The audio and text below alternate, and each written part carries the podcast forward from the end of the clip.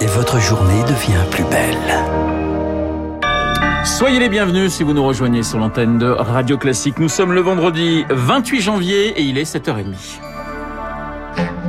La matinale de Radio Classique avec Renaud Blanc. Et avec Charles Bonner pour le journal de 7h30. Bonjour Charles. Bonjour Renaud, bonjour à tous. À la une ce matin, le Danemark, le Danemark qui lève toutes ses restrictions face à la pandémie. Bienvenue à la vie d'avant qui reprend le 1er février. Plus de jauges, plus de fermetures, plus de passes sanitaires et une vaccination jugée suffisante avec plus de 80% de la population.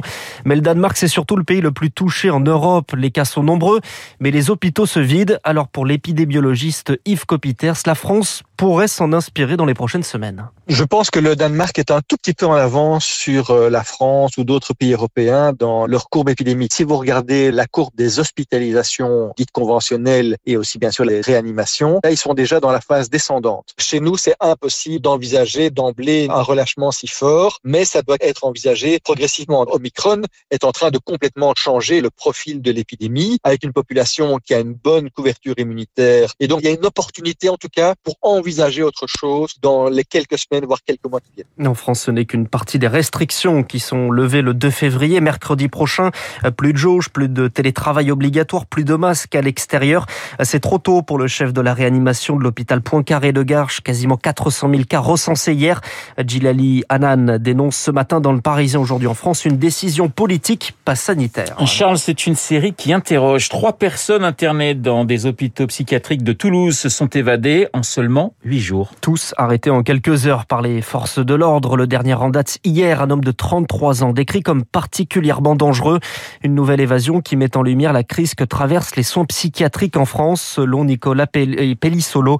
Il est psychiatre et chef de service à l'hôpital Henri Mondor de Créteil. Beaucoup de services sont sous forte tension, pression. Il y a beaucoup de lits fermés pour euh, des raisons de manque de personnel. On a beaucoup plus de demandes de consultation qu'auparavant. Quand on a beaucoup de patients à prendre en charge en même temps, il peut arriver qu'il y ait un manque de vigilance. C'est évident. Et le temps qu'on passe à cette surveillance, c'est du temps qu'on ne prend pas pour les vrais soins, c'est-à-dire euh, faire en sorte que les personnes aillent mieux. Donc les personnels font le maximum pour euh, éviter les départs. Il ne faut pas non plus faire craindre que la population soit en danger. Heureusement, le plus souvent, on fait face. Parole à la défense, Xavier Bertrand, interpellé pour sa proximité avec le groupe Orpea, dont le traitement de résidents dans un EHPAD de Neuilly-sur-Seine fait l'objet d'un livre.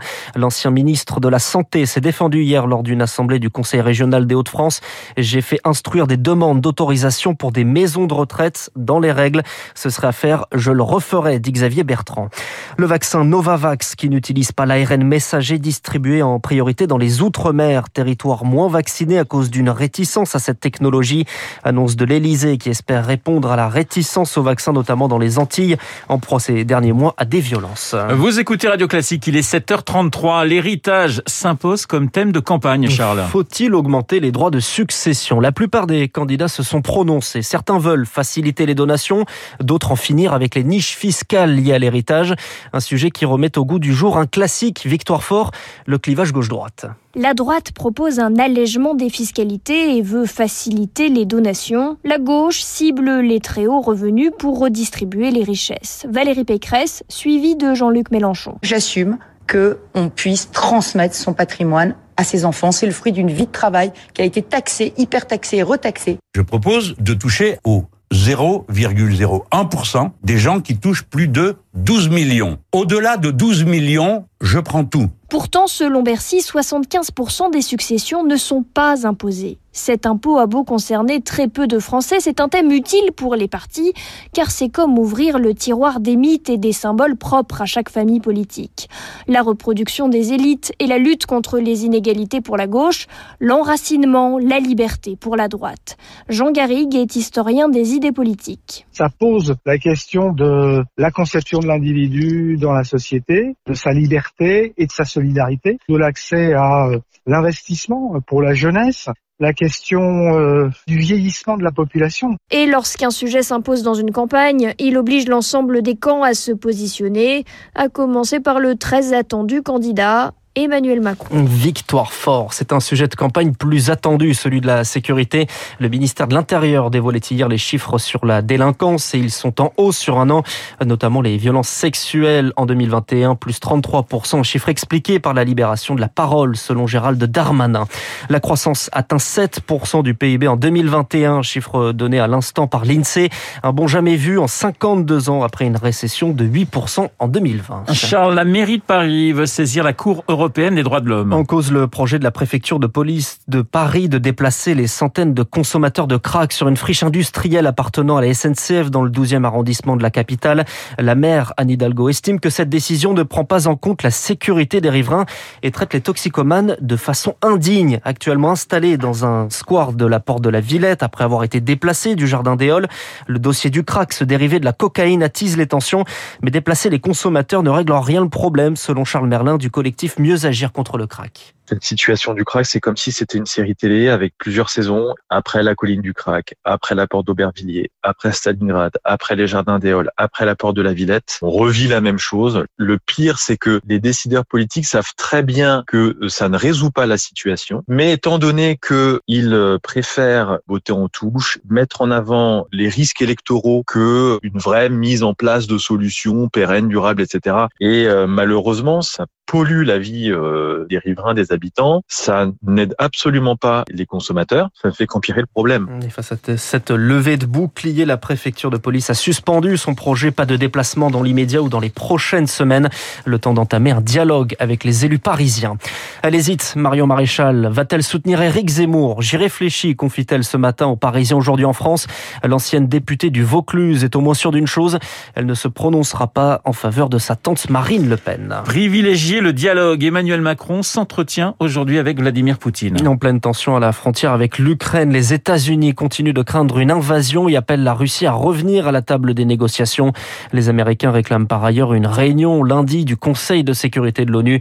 On y revient dans le journal de 8 heures de Lucille Bréau. Trois jours après un coup d'État au Burkina Faso, la junte demande l'aide de ses partenaires et plaide la clémence. Le lieutenant-colonel Paul-Henri Sandaogo Damiba, nouvel homme fort du pays, promet de respecter les droits de l'homme. Demain, un sommet virtuel de la CDAO se tient et pourrait aboutir à des sanctions. Et puis pour refermer ce journal, le marché du livre qui se porte bien et même très bien. L'année 2021 restera un classique avec une hausse de plus de 10% en un an et les fermetures de librairies n'expliquent pas tout car les ventes sont également supérieures à celles de 2019. Et quand on regarde dans le détail les chiffres de livres hebdo, on observe un engouement des bandes dessinées, Chloé Juel. Oui, et l'irréductible gaulois n'y est pas pour rien. La parution du dernier album d'Astérix explique en partie cette ferveur pour la BD. Aujourd'hui, un livre acheté sur quatre est une bande dessinée. Astérix et le Griffon a été vendu à plus d'un million cinq cent mille exemplaires. Autre succès qui tire la locomotive de la bande dessinée, les mangas. En 2021, plus d'une BD achetée sur deux est un album de One Piece, Naruto ou autre Demon Slayer. Au total, 47 millions de mangas ont été achetés en France l'année dernière. C'est deux fois plus que l'année précédente. Outre la bande dessinée, les livres jeunesse, les essais et biographies ou encore les livres pratiques tirent également leur épingle du jeu. Enfin, donnée intéressante, les lecteurs se sont massivement tournés vers des librairies de petite taille, boudant ainsi les grandes surfaces culturelles et les hypermarchés. Chloé Juel, après les bulles de bande dessinée, les balles de tennis, l'Open d'Australie, la demi-finale en ce moment entre Rafael Nadal et l'Italien Matteo Berrettini. L'Espagnol en passe de se qualifier.